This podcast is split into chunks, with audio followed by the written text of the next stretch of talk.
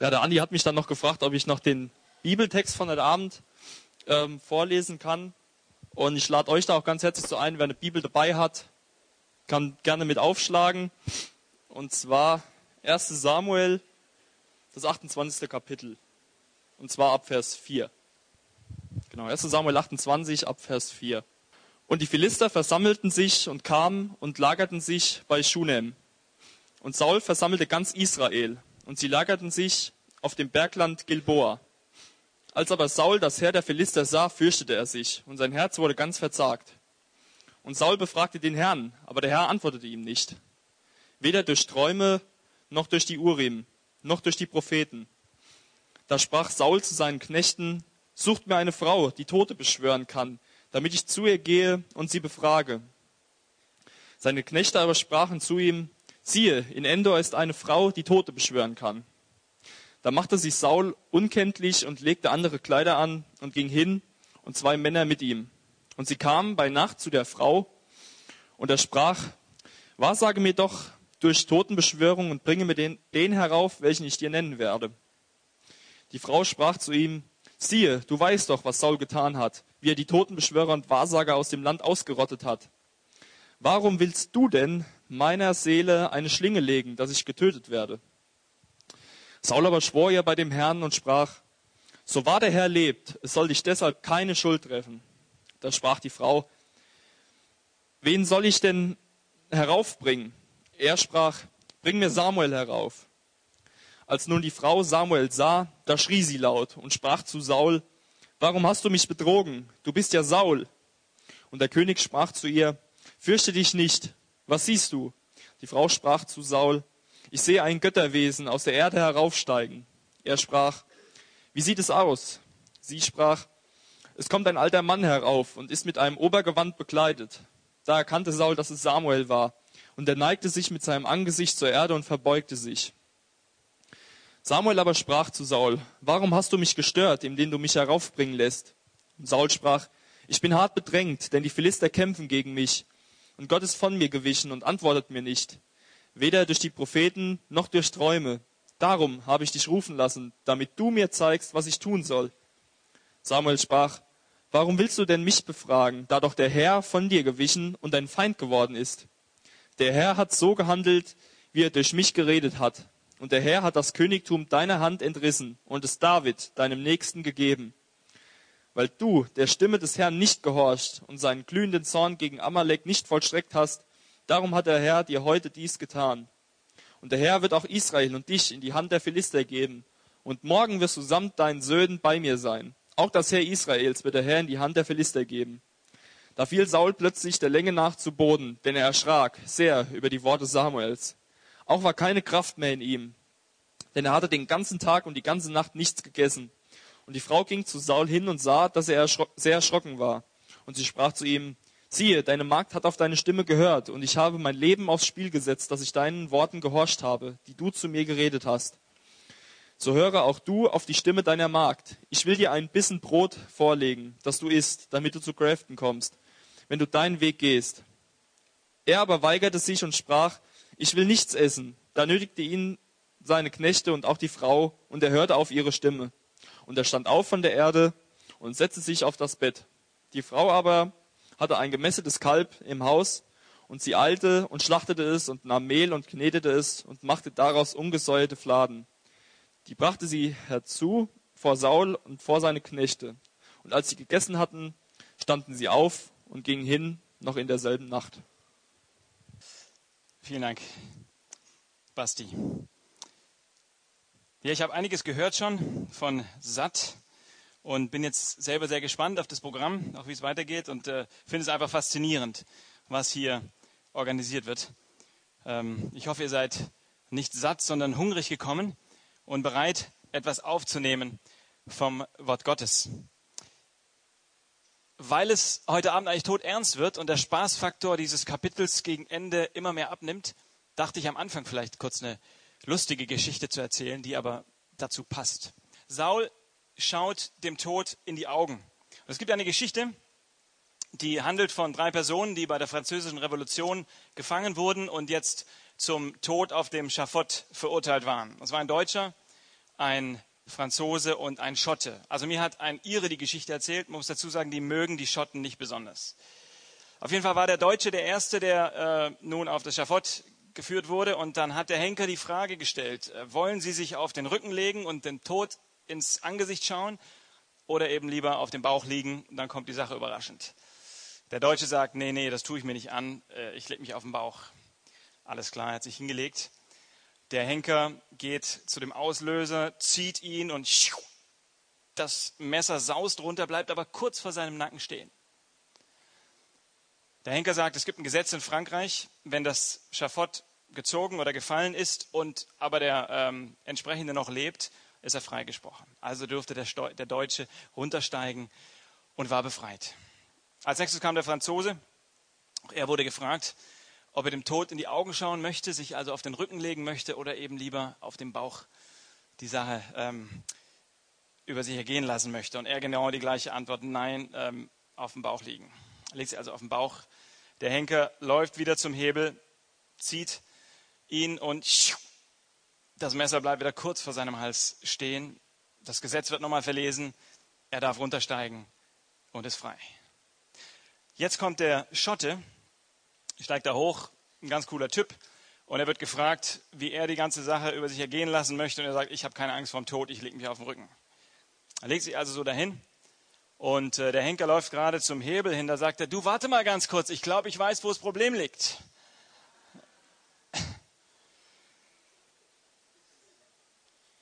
Verschiedene Reaktionen, wie man mit dem Tod umgehen kann. In diesem Kapitel heute Abend begegnet Saul dem Tod, erst einem Toten, dann steht er selber kurz vor dem Tod. Ich möchte ganz kurz einige Dinge vorlesen, die man im Wort Gottes eigentlich gar nicht erwartet. In diesem Kapitel geht es zum Beispiel in den ersten Versen, die hatte Basti vorher auf meinen Wunsch nicht gelesen, darum, dass die Philister im verheißenen Land einen Krieg gegen Israel führen. Das Land war Israel gegeben. Sie sollten darin wohnen und aufgehen. Und jetzt kämpfen sie in diesem Land gegen Philister, die einfach einmarschieren. In diesem Kapitel geht es darum, dass David, der gesalbte König Israels, zum Leibwächter des feindlichen Königs ernannt wird. Dinge, die man sich irgendwie gar nicht vorstellen kann. David ist bei Achis, diesem König, das ist der König von Gad. In Gad hatte damals auch Goliath gelebt, den David irgendwann besiegt hat. Jetzt scheint er auf der Seite der anderen zu stehen. David, der Flüchtling, hat Achis erfolgreich getäuscht. Und dann lesen wir hier noch von Saul, dem König, der eine illegale Totenbeschwörerin erfolgreich hinters Licht geführt hat. Saul, der begehrte König Israels, fürchtet sich. Er war einst Retter gewesen und hat sein Volk zu siegreichen Kriegeszügen geführt. Hier fürchtet er sich vor den Philistern aber vor Gott scheint er sich nicht zu fürchten. Gott, der verheißen hat zu antworten in seinem Wort, antwortet nicht in diesem Kapitel. Saul, der die Totenbeschwörer ausrotten ließ, geht hier zu einer Totenbeschwörerin, um sie zu befragen. Saul, sein Name heißt der Erbetene, kann plötzlich nicht mehr beten. Saul ruft Gott zum Zeugen an, dass er diese Totenbeschwörerin verschonen wird. Er benutzt seine Frömmigkeit eigentlich als Schlüssel zum Sündigen. Die okkulte Totenbeschwörerin ruft die finsteren Mächte an und erlebt eine Überraschung mit dem Gott des Lichts. Saul verneigt sich vor Samuel anstatt vor Gott. Das Medium ignoriert die Botschaft an Samuel, dass er sterben wird, an Saul, dass er sterben wird, und geht nur auf dessen Hunger ein und serviert ihm das gemästete Kalb. Das mal ganz zusammen, kurz zusammengefasst einige Punkte. Schauen wir uns die Verse 5 und 6 nochmal an. Als aber Samuel, entschuldigt, Saul das Heer der Philister sah, fürchtete er sich und sein Herz wurde ganz verzagt. Und Saul befragte den Herrn, aber der Herr antwortete ihm nicht, weder durch Träume, noch durch die Urim, noch durch die Propheten. Wenn das alles wäre, was wir über Gott wüssten, dass er nämlich ein Gebet nicht erhört, dann wäre das recht enttäuschend. Wie gut, dass wir andere Verse im Wort Gottes haben. In Jesaja zum Beispiel heißt es, ehe sie rufen, will ich antworten. Ein Psalmist sagt, ich liebe den Herrn, denn er hört meine Stimme und mein Flehen. Er neigt sein Ohr zu mir. Gott ist ein Gott, der hört. Aber hier hört er nicht. Die Frage ist, war Gott schuld? War er in schlechter Stimmung? Oder liegt es bei Saul? Eine andere Stelle in Jesaja sagt, sein Ohr, Gottes Ohr, ist nicht so schwer, um zu hören, sondern eure Missetaten trennen euch von Gott. Da, wo zwischen einem Menschen und Gott Sünde steht, kommt das Gebet nicht an. Gibt es keine Antwort, gibt es keine Führung, denn sein Gebet war die Bitte um Führung. Herr, was soll ich tun? Ich bin bedrängt. Was ist dran? Was war das Problem von Saul, dass Gott sein Gebet nicht erhört hat? Vor Jahren hatte Gott ihm einen ganz konkreten Befehl gegeben. Wahrscheinlich wisst ihr das besser als ich, weil ihr die letzten Wochen schon hier wart und dieses Samuel-Seminar mitbekommen habt. Vor einigen Jahren hatte er von Gott einen Auftrag bekommen, ein Volk auszurotten, und er hatte es nicht getan. Damals kam Samuel, so der Mentor Sauls, auf ihn zu und hat, ihm, hat ihn auf dieses Problem hingewiesen, aber Saul hat keine Buße getan. Saul hat nicht Gott um Vergebung gebeten und somit stand etwas zwischen ihm und Gott. Außerdem hatte Saul David verfolgt. Natürlich war David Saul ein Dorn im Auge. Klar, wenn du König bist und du merkst, da ist jemand anders, der viel heißer gehandelt wird als du, das ist schon verständlich. Aber anstatt einzusehen, Gott hat mich verworfen wegen meiner Sünde, hat er gedacht, wenn ich David beseitige, ist das Problem erledigt. Saul hatte die Priester getötet. Einer von ihnen war zu David geflohen und hatte dieses priesterliche Gewand, dieses Ephod, durch, den, durch das auch Gott befragt wurde. Und somit waren diese Dinge nicht mehr in der Hand Sauls und Gott hat nicht geantwortet. Die Frage ist, warum wendet er sich überhaupt an Gott, wenn doch seine Beziehung zu Gott in den letzten Jahren nicht besonders gut war? Ich denke, dass die Antwort einfach simpel ist. Er hatte Angst. Plötzlich stand ein Feind vor ihm und er hat gemerkt, ich habe die Sache nicht mehr im Griff. Die Sache gerät außer meiner Kontrolle. Ich muss Gott anrufen. Vielleicht hilft er ja. Er wollte einfach mal die Information einholen, die Gott ihm vielleicht geben würde. Ob sie ihn dann bringt oder nicht, hätte er sehen können. Aber Gottes Wille für sein Leben war ihm unwichtig. Das hat man daran gesehen, dass er sich bei Gott nie dafür entschuldigt hat, dass er eben damals seinen Willen nicht gehorcht hat. Seine Haltung war so ein bisschen die, Gott rede mal, ansonsten gehe ich halt zu Endor, zu dieser Spiritistin. Wenn du nicht hilfst, vielleicht hilft sie. Und diesen ersten Punkt habe ich überschrieben, Saul googelt Gott. Du hast eine Frage und du fährst den Computer hoch und tippst sie ein und dann hast du verschiedene Antworten und suchst dir die schöne, schönste raus. Saul googelt Gott. Er wollte nicht wissen, was das Herz Gottes ihm in seine Lebenssituation hinein zu sagen hatte, sondern einfach mal so eine neutrale Information einholen, um dann zu gucken, was geht. Und Gott hat nicht mitgemacht. In Kapitel 15, Vers 23 heißt es, weil Saul das Wort des Herrn verworfen hat, verwarf Gott ihn. Kommen wir zu uns. Wie sieht es in deinem Leben aus? Beunruhigt es dich, wenn Gott auf dein Gebet nicht reagiert? Wenn du vielleicht um Führung bittest, aber da kommt keine Führung, oder hast du dich schon daran gewöhnt? Immerhin ist es eine chronische Frage bei Jugendlichen her, was willst du, dass ich tue? Man hat ja ständig irgendwelche Entscheidungen zu treffen. Soll ich ins Ausland gehen für ein soziales Jahr? Soll ich studieren? Soll ich heiraten oder weiter bei Facebook bleiben? Wir haben ständig derartige Fragen und Dinge, die uns irgendwie bewegen. Und wir haben ein Versprechen im Wort Gottes, wo er sagt, ich will dich mit meinen Augen leiten.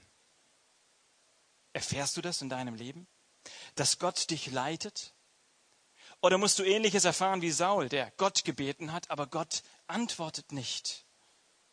Die Frage ist natürlich immer, mit welcher Haltung kommen wir zu Gott? Googeln wir Gott? Fragen wir ihn nur deswegen, weil wir wissen, jetzt ist es eine große Entscheidung und wenn ich die falsch treffe, leide ich unter den Folgen. Aber auf deinen Willen kommt es mir eigentlich gar nicht an. Es geht darum, ein Auto zu kaufen und naja, zum Neuen reicht's nicht. Wenn ich jetzt ein Gebrauchtes kaufe, ich habe ja gar keine Sicherheiten. Hier muss Gott mir zeigen, ob ich das Geld jetzt ausgeben soll für diesen Golf oder nicht. So ein Gebet drückt ja nicht aus, dass wir wirklich Interesse an dem Willen Gottes haben, sondern wir haben nicht unbedingt Interesse daran, an den Folgen eines Fehl Fehlkaufes zu leiden. Bei der Partnerwahl geht es uns wirklich darum, dass Gott seinen Willen in unser Leben schreibt? Oder geht es bei dieser großen Frage nur darum, dass wir eben so viel gescheiterte Beziehungen schon gesehen und beobachtet haben, dass wir nicht auch auf die Liste derer gefügt werden möchten? Wie können wir Gott jetzt zeigen, dass unsere Haltung wirklich die ist? Dein Wille ist mir Befehl. Ich denke, dass wir es ihm dadurch zeigen können, indem wir auch die kleinen, unwichtigen Dinge des Alltags die er uns in seinem Wort beschrieben hat, ernst nehmen, um ihm zu zeigen, mir kommt es auf deinen Willen an. Hier steht zum Beispiel, dass wir unsere Eltern ehren sollen, auch wenn sie schon grau sind. Die Eltern sind meistens erst dann grau, wenn wir unser Jugendalter vielleicht schon hinter uns haben. Das heißt, Gott sagt, es gibt nicht irgendein Alter in deinem Leben, wo du sagen kannst, hey Alter, du bist mein Alter, aber ich habe jetzt ein anderes Alter. Du bist mir jetzt egal. Indem wir die Eltern ehren, können wir Gott zeigen, dein Wort und dein Wille ist mir wichtig. Indem wir den richtigen Umgang haben mit dem Geld. Indem wir vielleicht die Leiter unserer Gemeinde ehren. Indem wir auf unsere Gedankenwelt acht haben. Indem wir überlegen, was wir mit unserer freien Zeit tun. Können wir Gott zeigen, ich weiß, dass dein Wille gut ist und ich möchte ihn befolgen. Und vor allen Dingen, indem wir erstmal das tun, was wir ganz klar wissen. Warum sollte Gott dir etwas offenbaren von seinem verborgenen Willen, wenn du das, was von seinem offenbarten Willen in deiner Hand liegt, überhaupt nicht ernst nimmst? Es ist gefährlich, Gott zu googeln. Es gibt im Wort Gottes so eine Art Zugangscode zu dem Willen Gottes. Und wenn ihr eine Bibel hier habt, bitte ich euch, Römer Kapitel 12 aufzuschlagen. In Römer Kapitel 12, Vers 2 wird dieser Zugangscode zu dem Willen Gottes beschrieben. Hier sagt Paulus, passt euch nicht diesem Weltlauf an, sondern lasst euch in eurem Wesen verwandeln, damit ihr prüfen könnt, was der gute und wohlgefällige Wille Gottes ist. Was ist der Zugangscode? Damit du wissen kannst, was der gute und wohlgefällige Wille Gottes für dein Leben ist. Ich denke, er steht am Anfang des Verses. Da heißt es, passt euch nicht diesem Weltlauf an. Man könnte das mit einem ganz altmodischen Wort zusammenfassen. Absonderung. Puh, womit komme ich jetzt? Ein Jugendgottesdienst und er spricht über Absonderung. Wir haben so viele von den Alten beobachtet in der Art, wie sie Absonderung gelebt haben. Und die ganze Bestrebung unseres heutigen Christentums ist eigentlich die, nicht die gleichen Fehler wie sie zu machen, nämlich eine Art Absonderung auszuleben, die einen ausgrenzt und die einem auch gar nicht mehr die Möglichkeit gibt, andere zu erreichen. Aber ich habe den Eindruck, dass viele Christen, die Angst haben, die gleichen Fehler zu machen wie andere und dass jetzt das Thema Absonderung gar keine Rolle mehr für sie spielt. Das Thema Anderssein. Das heißt, passt euch nicht diesem Weltlauf an, sondern lasst euch erneuern in eurem Wesen. Lasst euch umgestalten. Passt euch nicht der Mentalität dieser Gesellschaft an. Und wenn ich euch fragen würde, was wären denn so Eckpunkte für Jugendliche heutzutage? Was ist denn prägnant für ihre Mentalität? Kann mir einer von euch mal was zurufen? Was ist die Mentalität der Jugendlichen heute? Was zeichnet sie aus?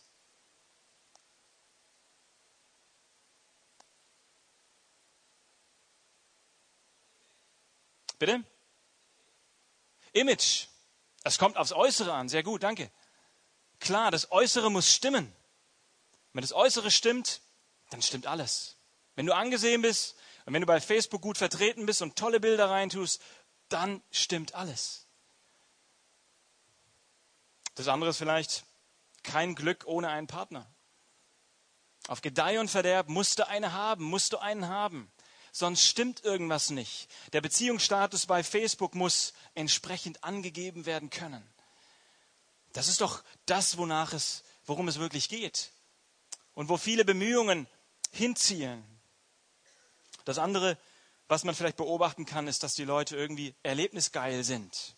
Dass man so diesen Adrenalinkick sucht und jede freie Minute damit verbringt, irgendwas zu erleben, weil das Leben ja nicht langweilig werden soll und dadurch viele wichtige Dinge, die getan werden sollten, eben nicht tut.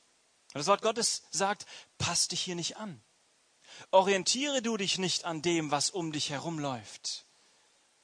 Für dich gibt es jemand anderes, der dich prägen möchte, nicht die Gesellschaft.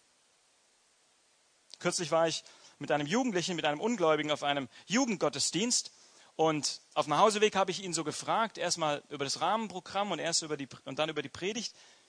Dann hat er gemeint, das ist alles nur billige Nachmache. Fand ich krass. Nimmst du mal einen mit? Möchtest du ihm was zeigen, was unter den Christen geht, damit er berührt wird? Und was sagt er? Vergleicht es mit dem, was er schon kennt und bezeichnet es billige Nachmache. Und das Wort Gottes sagt, passt euch nicht diesem Weltlauf an, sondern lasst euch in eurem Wesen verwandelt, damit ihr prüfen könnt. Ist doch klar, Gott sagt, wenn dein Ratgeber die Gesellschaft ist, die Modemacher sind, dann brauchst du mich ja nicht mehr als Ratgeber. Wenn du dich ihnen schon geöffnet hast und dich ihrem Einfluss hingegeben hast, dann brauchst du mich ja nicht mehr. Dann frag mich nicht bitte immer wieder, wenn es wirklich brenzlig wird.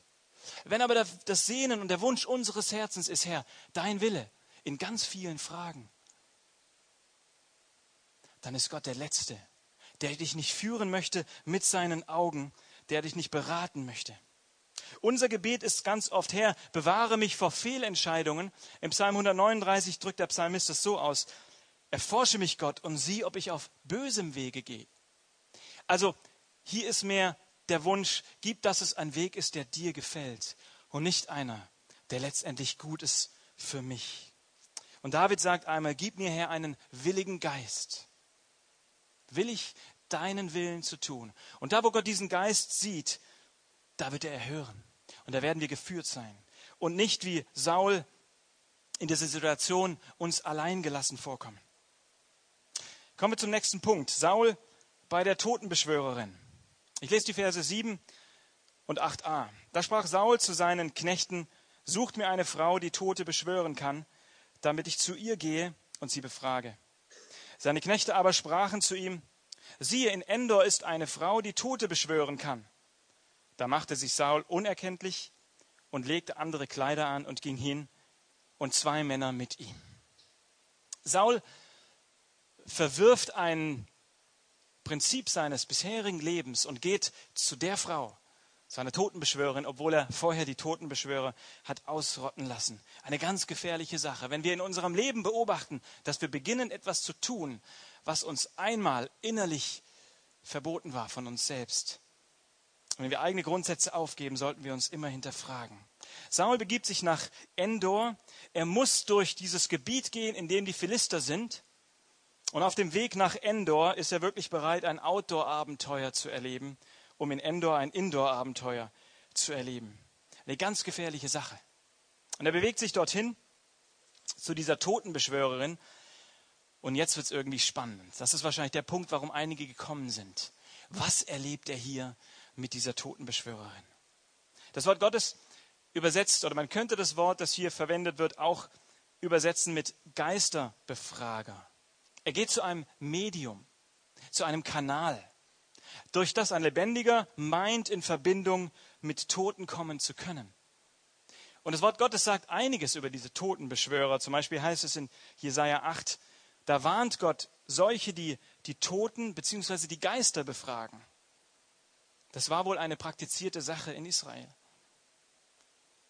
Und in Wirklichkeit war es so, dass sie nicht mit den Toten in Berührung kamen, sondern mit Dämonen, mit Geistern, die sich verstellt haben und ihnen den Eindruck vermittelt haben, jawohl, du hast jetzt X oder Y vor dir und kannst ihn befragen.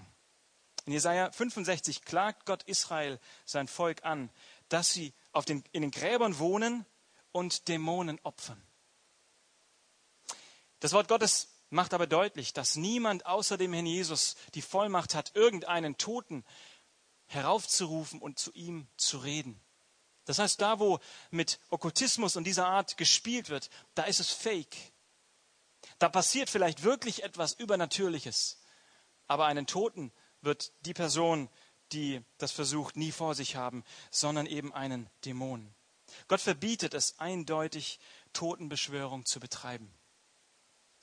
Vor circa zehn Jahren hatten wir einen Büchertisch bei uns im Süden und da kam eine Frau und hat gefragt, ob wir Literatur über Okkultismus hatten. In einem Gespräch haben wir festgestellt, dass sie selbst tief verstrickt ist in Okkultismus. Haben sie näher kennengelernt und viel mit ihr geredet. Und sie hat erzählt, dass ähm, sie irgendwann mal so an Gott geglaubt hat und äh, dann wurde sie vergewaltigt, hat später ein Kind bekommen, das Kind ist gestorben und dann war sie so verbittert mit Gott, dass sie gesagt hat, Gott, ich wende mich der Gegenseite zu. Wenn du all diese Dinge in meinem Leben zulässt, zeige ich dir, dass es auch ohne dich geht. Und so hat sie angefangen, okkulte Literatur zu lesen und Praktiken zu praktizieren und Musik zu hören. Das Wort Gottes spricht übrigens auch von einem Murmeln, das in eine Art Trance versetzt, um Kanal zu werden, um sich den Dämonen zu öffnen. Und sie ist an den Punkt gekommen, wo man ihr gesagt hat, du kannst in Verbindung mit deinem verstorbenen Kind treten. Und sie sagt, es war schrecklich. Denn das, was sie gehört hat, war irgendwo eine ferne Stimme. Und diese Stimme hat die Sehnsucht nach diesem verstorbenen Kind viel, viel stärker gemacht und auch die Bereitschaft, noch viel tiefer in diese okkulten Praktiken einzutreten. Sie hat verstanden, ich muss sämtliche christliche Literatur aus meinem Haus verbannen. Ich muss sämtlichen Kontakt zu Christen abgeben. Ich muss dafür sorgen, dass niemand mehr über mich Bescheid weiß, damit niemand mehr für mich betet. All diese Dinge sind ihr in diesem Prozess begegnet. Und es ging immer darum, tiefer, mehr von diesem Kind zu hören und zu sehen. Aber es war immer nur eine ferne Stimme. Sie hat es beschrieben mit Durst, wenn du Wasser in der Ferne plätschern hörst. Es ist wirklich Vorsicht geboten mit diesen Dingen und nicht zu spielen. Diese Welt gibt es. Saul schwört bei Gott, schwört ihr, dass er ihr, dass sie verschonen wird. Und ähm, dann geschieht es in Vers 12, dass diese Frau eingeht auf seinen Wunsch. Als nun die Frau Samuel sah, schrie sie laut. Sie schreit und sie weiß plötzlich, dass Saul neben ihr steht. Wir wissen nicht warum. Vielleicht hatte Samuel ihn angesprochen. Wir wissen es nicht. Wir haben auch den Eindruck oder bekommen den Eindruck von dieser Stelle hier, dass Saul selber Samuel gar nicht gesehen hat. Er fragt sie in Vers 13, was siehst du? Und sie beginnt in Vers 14 zu beschreiben, was sie sieht und sagt, dass hier ein Mann mit einem Obergewand bekleidet ist, erscheint. Spannend ist, dass sie dieses Obergewand beschreibt. Denn Kapitel 15 hält sich Saul an dem Obergewand Samuels fest. Samuel kommt zu Saul und sagt, du hast gegen Gott gesündigt. Und dann verlässt er ihn. Und Saul rennt ihm hinterher, hält sich an diesem Obergewand fest, anstatt zu sagen, ich folge dir. Du bist ein Mann, der in der Gegenwart Gottes lebt. Ich möchte zurück in Gottes Gegenwart. Ich tue Buße. Sagt er, bleib du bei mir. Krallt ihn, hält ihn fest. Und dieses Obergewand ist das Erkennungszeichen für ihn. Es muss Samuel sein, mit dem wir hier reden. Das Medium schreit. Warum schreit dieses Medium? Wenn du morgens dein Auto anmachst und den Schlüssel drehst, schreist du dann auf?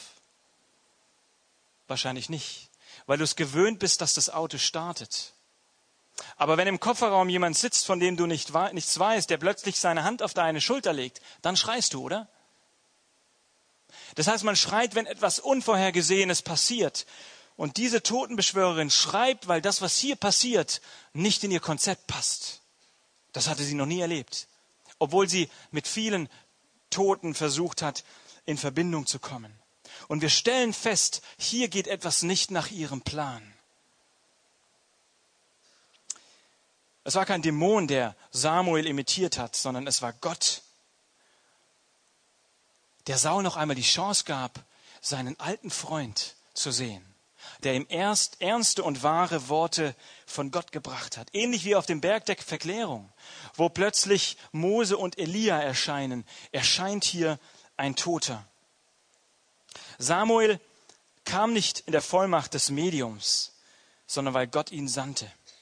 Gott selbst redete nicht mehr mit Saul, aber er redete durch Samuel weiter zu Saul und wollte ihm ein weiteres Mal die Chance geben, ihn zu beraten. Und auch die Botschaft Samuels unterstreicht, es ist Wahrheit, was ihm hier gesagt wird. Es ist nicht ein Dämon, der versucht, ihn irgendwo in äh, Sicherheit zu wiegen, sondern Samuel sagt in Vers 16 ganz klar, warum willst du denn mich befragen, da doch der Herr von dir gewichen und dein Feind geworden ist? Samuel erwähnt David in Vers 17, den Geliebten Gottes, den Gott anstelle Sauls erwählt hat. Und es wird aus diesem Gespräch deutlich, dass es wirklich Gott war, der hier noch einmal zu Saul spricht. Samuel sagt nicht irgendwie verschönt, was jetzt kommen wird, sondern sagt in Vers 19 zu Saul, der Herr wird auch Israel und dich in die Hand der Philister geben und morgen wirst du samt deinen Söhnen bei mir sein. Was für eine Nachricht. Hier kommt jemand aus dem Reich des Todes und sagt, morgen wirst du bei mir sein. Können wir uns die Situation Sauls vorstellen? In Vers 20 lesen wir seine Reaktion. Da fiel Saul plötzlich der Länge nach zu Boden, denn er erschrak sehr über die Worte Samuels. Auch war keine Kraft mehr in ihm, denn er hatte den ganzen Tag und die ganze Nacht nichts gegessen. Er weiß, noch einen Sonnenaufgang und dann ist Ende. Plötzlich hatte er ein großes Problem. Er steht nicht nur vor den Philistern, sondern er weiß genauso, sehr bald werde ich vor Gott stehen. Und Samuel hat es richtig gesagt, ich bin, oder Gott ist mir zum Feind geworden. Im dritten Punkt geht es darum, wen Saul fürchtet. Soll er sich jetzt vor den Philistern fürchten, denen er am nächsten Tag entgegensteht, oder soll er sich vor Gott fürchten? Wir lesen spannenderweise in Sauls Leben sehr oft, dass er sich gefürchtet hat. Das begann schon gleich am Anfang, als er berufen wurde, König zu werden. Da hat er sich verkrochen. Aber dann kommt der Geist Gottes auf ihn und macht ihn zu einem Helden und einem, der das Volk siegreich gegen die Amalekiter und andere Völker führt.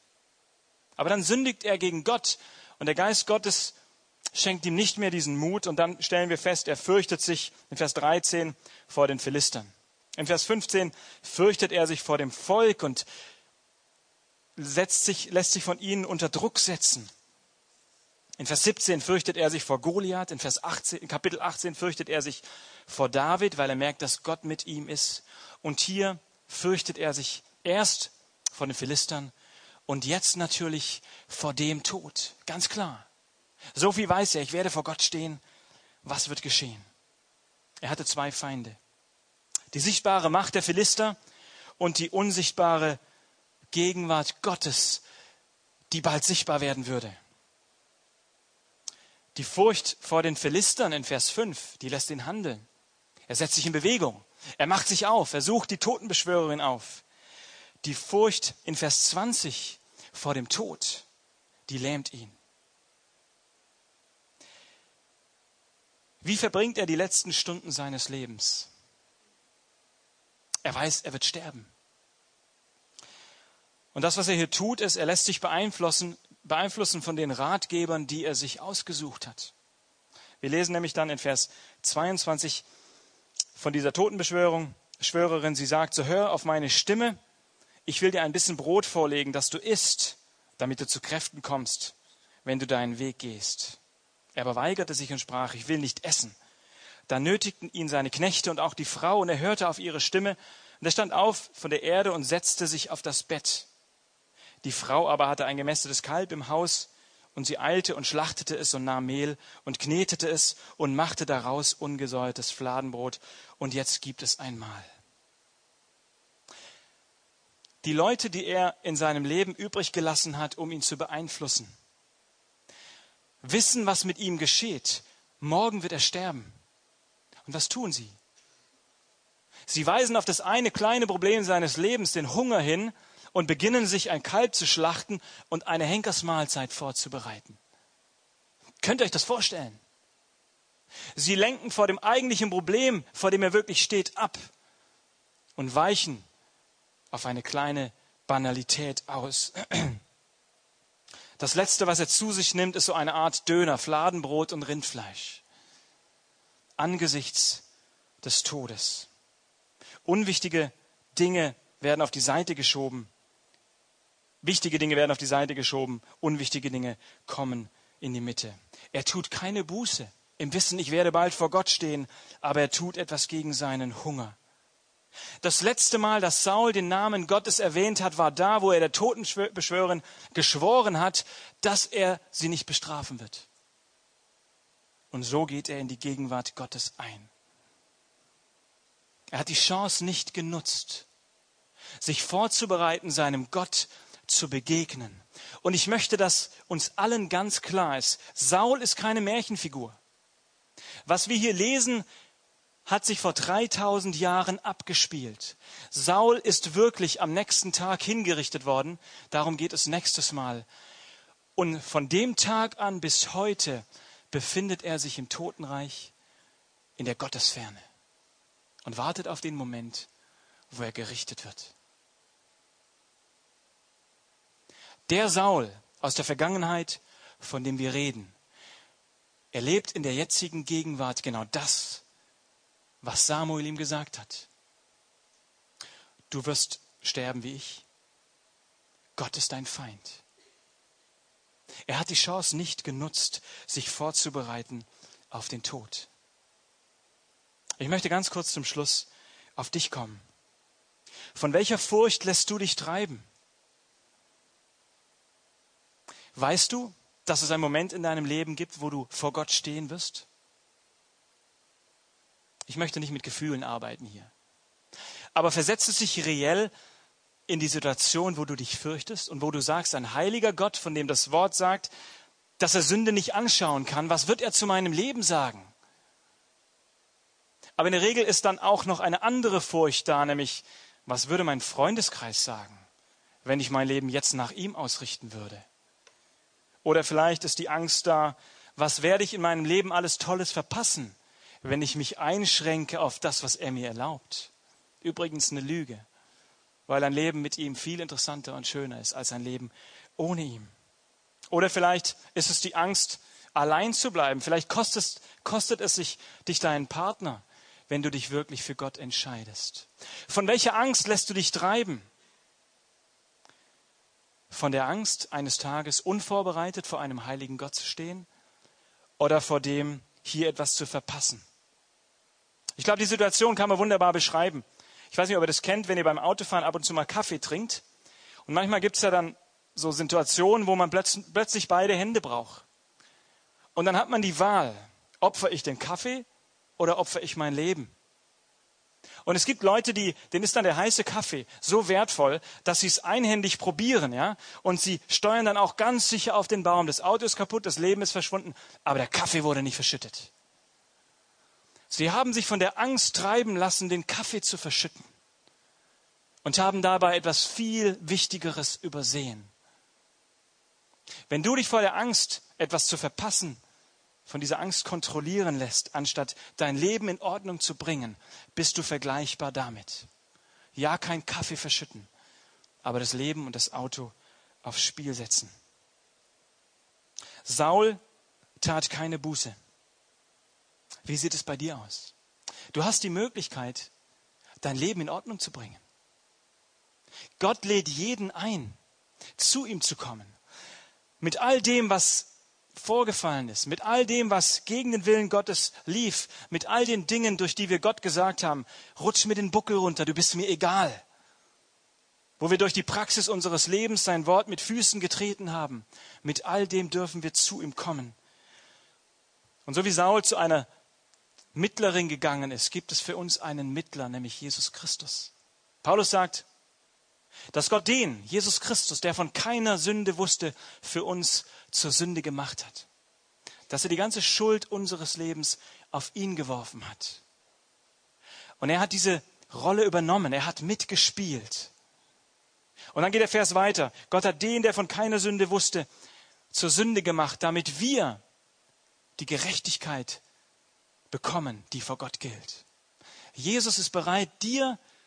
seine Gerechtigkeit zu schenken, damit du bereit bist, vor Gott zu treten. Wir haben über Saul gesprochen und haben vielleicht über ihn gelächelt. Wie kann er die letzten Stunden seines Lebens so verbringen? Aber ich sage euch eins, Saul hatte eine Garantie, die du nicht hast. Saul hatte die Garantie, den Sonnenaufgang noch zu sehen und den Anfang des nächsten Tages. Und diese Garantie hast du nicht. Und dessen sollten wir uns bewusst sein. Der Moment, wann wir vor Gott stehen, kann jeden Moment soweit sein. Ich wünsche euch allen, dass ihr gesund nach Hause kommt. Aber keiner sollte sich darauf verlassen. Und sollte die Sache mit Gott sehr bald klar machen. Wenn wir so um uns schauen, auch die Nachrichten sehen, dann habe ich den Eindruck, dass Gott das, was er uns in seinem Wort sagt, verwirklicht. Es passieren so viele Katastrophen, viel mehr als die Jahre und Jahrzehnte zuvor. Und Gott ist bereit, die Bühne für das große Finale zurechtzurücken, wo er wiederkommt und wo Schluss ist. Und wir haben durch seine Gnade die Möglichkeit, das jetzt schon zu wissen. So wie Saul die Gnade bekommen hat von Saul einige Stunden vorher zu wissen, was Gott tut. Und wir haben die Möglichkeit, darauf zu reagieren. Mach dich bereit, deinem Gott zu begegnen. Amen.